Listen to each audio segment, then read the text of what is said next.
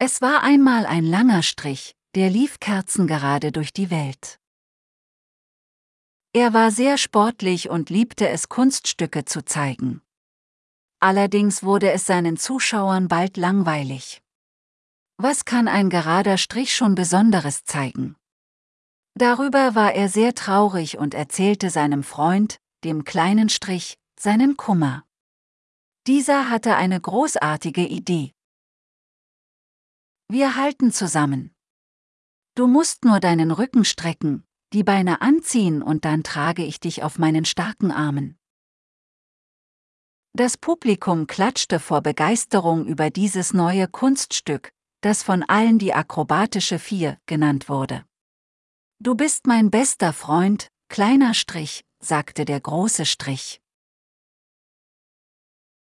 Schräg hinunter, geradeaus. Nur mit Strich gibt es Applaus.